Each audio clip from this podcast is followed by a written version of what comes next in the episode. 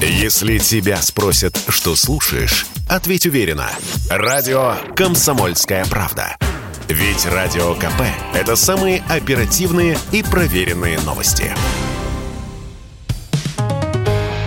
«Экономика» на Радио КП. Здравствуйте, дорогие слушатели радио «Комсомольская правда». В эфире наш ежедневный обзор самых важных и интересных экономических новостей. И все экономические новости сегодня так или иначе крутятся вокруг санкций и борьбы с ними. Ключевая ставка Центробанка подскочила в два с лишним раза. В понедельник ее резко увеличили с 9,5 до 20% годовых.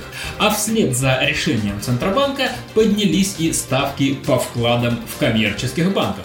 Теперь они дают по вкладам от 15 до 23%. Условия зависят от банка, срока и других особенностей того или иного вклада.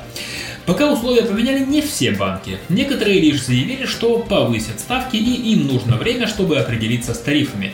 Примечательно, что некоторые банки стали повышать ставки и по валютным вкладам. В последние годы они были нулевыми, а сейчас составляют уже от 3 до 8% годовых.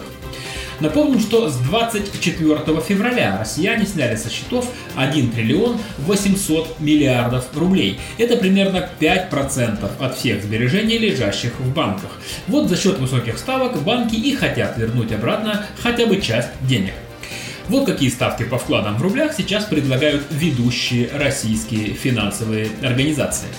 Сбербанк 18%, Совкомбанк 23%, Московский коммерческий банк 20%, Альфа-банк тоже 20%, ВТБ 19,7% и Газпромбанк 15,5%. Если эти ставки вам нравятся и вы хотите открыть вклад, то хочу ответить на два главных вопроса. Вопрос первый. А вдруг банки начнут банкротиться? Отвечаю, это маловероятно. Во-первых, в прошлые два года банковский сектор получал рекордную прибыль, денег накоплено много. А во-вторых, Центробанк планирует оказывать банкам любую помощь. Это облегчит их работу в нынешних условиях. Но если представим, да, что вдруг это случится, то на этот случай в России давно работает система страхования вкладов. Суммы до миллиона четырехсот тысяч рублей застрахованы государством. В случае банкротства их вернут полностью. Система работает почти 20 лет. Все пострадавшие вкладчики всегда получали компенсации от государства. И второй вопрос. А что если вклад валютный? А в этом случае компенсацию дадут в рублях по курсу Центробанка на день отзыва у банка лицензии. То есть это даже выгоднее, чем менять валюту самостоятельно. И еще. Хочу предупредить вас о том, что телефонные мошенники начали свою украинскую спецоперацию. Телефонные мошенники быстро подстроились под новую реальность. Если еще совсем недавно одним из поводов раскрутить доверчивых россиян на деньги был коронавирус, то теперь они взяли на вооружение ситуацию вокруг Украины и санкции. Многие россияне в панике. Что делать со сбережениями? Как их сохранить на фоне падения курса рубля? Этим и пользуются аферисты. Расскажу вам про их новые схемы. Первое. Безопасный счет. Да, это чуть обновленный старый прием. Вам звонят и предлагают перевести свои накопления на специальный якобы безопасный счет.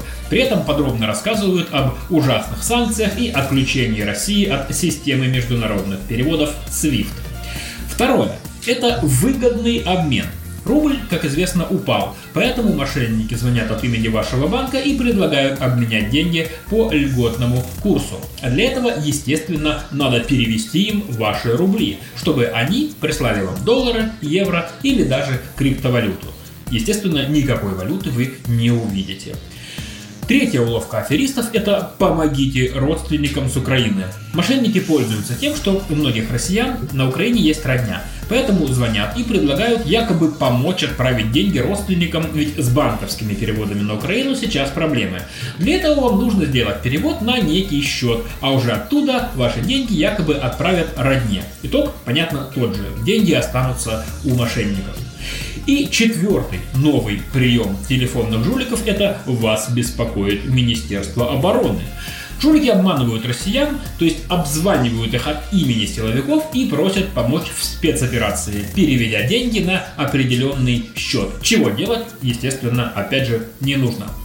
И универсальный вывод по всем этим случаям. Мошенники живут в актуальной повестке дня, опираются на важные громкие события, потому что люди о них знают, людей это беспокоит, и когда повестка меняется, мальчики под нее подстраиваются. Ведь главная задача аферистов – напугать, вызвать страх за ваши деньги. И делать при таких звонках нужно то же самое, что и всегда. Не разговаривать с незнакомыми людьми по телефону и уж тем более никому не переводить денег. Если вам звонит незнакомый человек и вдруг предлагает помощь, цель у него всегда одна – обмануть. Если тебя спросят, что слушаешь, ответь уверенно. Радио «Комсомольская правда». Ведь Радио КП – это самая топовая информация о потребительском рынке, инвестициях и экономических трендах.